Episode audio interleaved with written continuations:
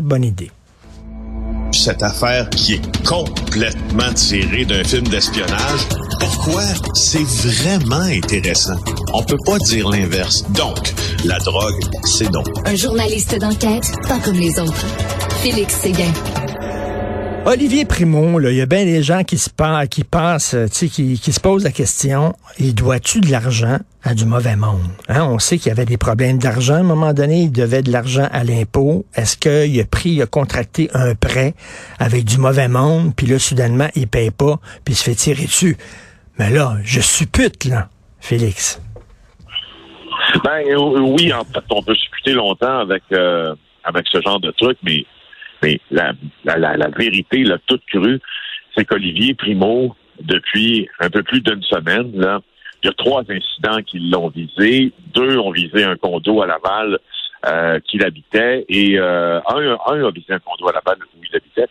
Et euh, les deux autres ont visé des entreprises qu'il possédait. Alors, je trouve que la chaîne d'événements est pertinente dans ce cas-ci.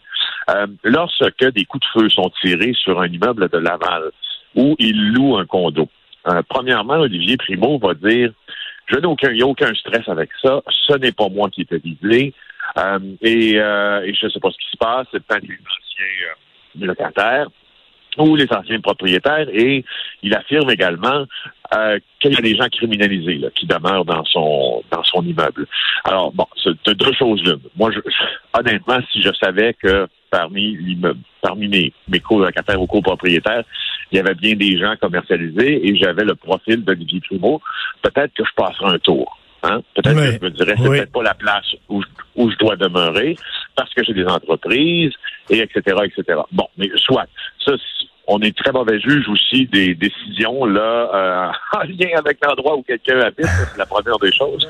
Euh, la seconde, par exemple, c'est là où là où c'est un c'est là où c'est un peu plus en tout cas à charge contre contre ceux qui ont fait ça. Il y a manifestement par deux à deux reprises des gens qui s'en sont pris au commerce d'Olivier Primo. Notamment, tu as vu ce qui s'est passé euh, il, y a, il, y a, quelques heures à peine, des policiers en civil euh, de la régie de police de Thérèse de Blainville sont là au tout début de la nuit. Remarque qu'il y a un début d'incendie dans une pizzeria qui s'appelle Slice Gang. C'est à Olivier Primo. Ça, c'est sa marque, c'est ses affaires. Et là, euh, ils réalisent également, en appelant les renforts, que l'incendie est en train d'être allumé sous leurs yeux. Et là, ils arrêtent en fait quelqu'un. Ils arrêtent au moins un des suspects qui sera un homme de la rive sud. Alors, ils vont être interrogés par ces policiers-là. Pour l'instant, on n'a pas à sortir cette enquête-là, je crois, là, des mains des policiers de Blainville, parce qu'on n'est pas, en tout cas, dans les hautes sphères du crime organisé, sauf que les experts policiers qui ont été rencontrés par mes collègues, notamment de TVA, euh, Stéphane Roy, l'ancien policier, il n'y a pas mille possibilités, Richard, quand ça arrive, ça. C'est soit que tu as que tu as contracté des prêts avec des mauvaises personnes, c'est soit que tu as des partenaires qui sont des mauvaises personnes, ou c'est soit que tu as pris des décisions qui ont froissé des mauvaises personnes. Alors, je trouve que il y a vraiment de quoi dire sur Olivier Primo parce que tu vois, moi, ça, je l'avais pas vu venir. Je sais pas si toi, mais je n'avais pas vu mm. venir euh, qui aurait pu être la cible comme ça. Euh, de gens qui en veulent soit à ses business ou qui veulent lui passer des messages. Normalement, on veut passer des messages. Mais lui, lui, j'ai entendu Olivier Primo, il dit c'est peut-être, il dit je fais affaire avec beaucoup, beaucoup de gens, hein, c'est une grosse entreprise, donc c'est peut-être des partenaires qui sont visés. On veut faire passer un message à mes partenaires et pas à moi. Évidemment, c'est ce qu'il dit. Sais. OK, oui, je sais. D'accord, OK, mais on revire ça de bord, encore une fois.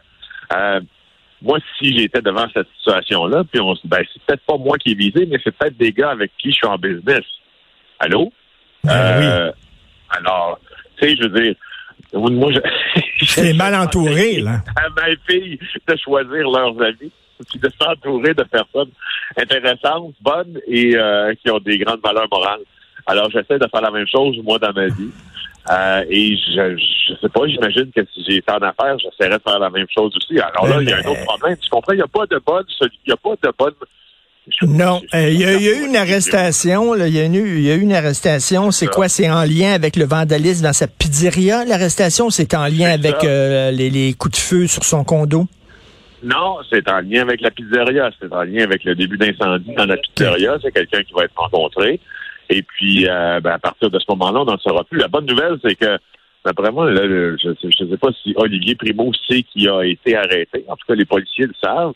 on va avoir pas mal de facilité à savoir d'où ça vient en sachant qui a été arrêté. Ça m'apparaît assez juste là que oui, exactement. Ouais, c'est ça. Arrêté, je sais pour qui il travaille. Mais en tout cas, je vais te dire quelque chose. Moi, le crime organisé tire pas dans les fenêtres de mon condo. Parce que tu sais pourquoi? Parce que j'ai pas ce genre de fréquentation-là. Voilà. C'est tout. On verra. On verra. Là, mais on verra, on verra. On verra, c'est quoi exactement, mais tu sais, il a quand même dit au début, ben voyons donc, c'est hors de question qu'il me vise, voyons donc, c'est sûr que c'est pas moi qui visais. Puis là, il dit, ben peut-être que c'est moi qui visais finalement. Ah, oui. ça se peut, tu sais. Quand ça sent le chocolat, ça goûte le chocolat, puis ça ressemble à du chocolat, c'est généralement du chocolat.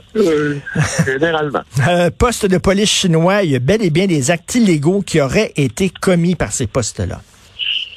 C'est intéressant de voir comment ça chemine, hein, euh, les nouvelles sur l'ingérence chinoise et celles publiées par ma collègue Sarah Maud Lefebvre au premier chef. Donc là, on a la preuve qu'il y aurait, euh, ben, il y avait des allégations euh, de gestes illégaux posés par ces postes dans ces postes de police chinois.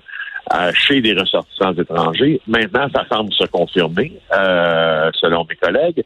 Et je trouve que, je suis désolé, hein, Richard, si tu des véhicules près de moi, non, ça va, ça. c'est que je te parle du fin fond de l'Amazonie. Oh! Euh, hein?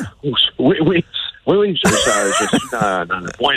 Oui, je suis à la pointe nord euh, de l'Amazonie euh, présentement en train de faire un reportage sur le narcotrafic. Je me suis arrêté. La y avait du signal alors pour te parler parce que c'est un moment de ma journée que je ne veux pas rater. Attends une minute, est-ce que tu es près? Est-ce que tu es près de la forêt amazonienne, de la jungle? C'est-à-dire? Oui, oui, je suis dans la, je suis dans la jungle amazonienne. je suis près d'un village qui s'appelle, euh, d'une ville qui s'appelle Pucallpa. Donc, Pucallpa euh, est, euh, est à l'est, euh, ouais, c'est ça, euh, est à l'est du euh, Pérou. Il faut traverser la cordillère des Andes et puis c'est à, à, 800 km. Là, si tu veux faire ça, on en avion. Si tu veux faire ça en auto, ça prend, ça va prendre à peu près 24 heures.